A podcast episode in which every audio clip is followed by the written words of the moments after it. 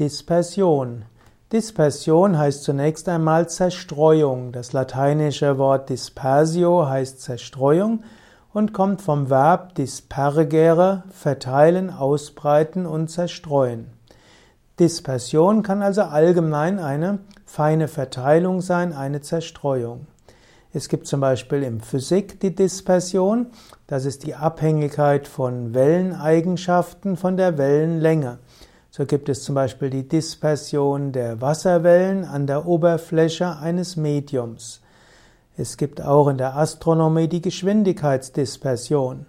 Am bekanntesten ist Dispersion als ein heterogenes Gemenge aus mindestens zwei Stoffen.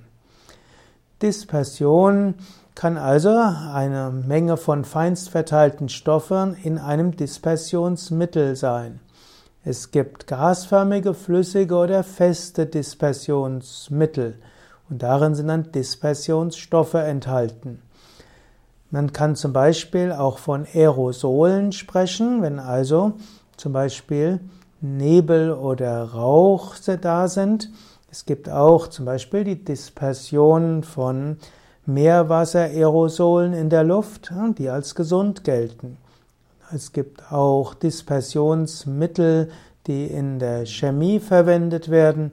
Und so gibt es unterschiedliche Dispersionen, das heißt also feinst verteilte Stoffe in einem Medium.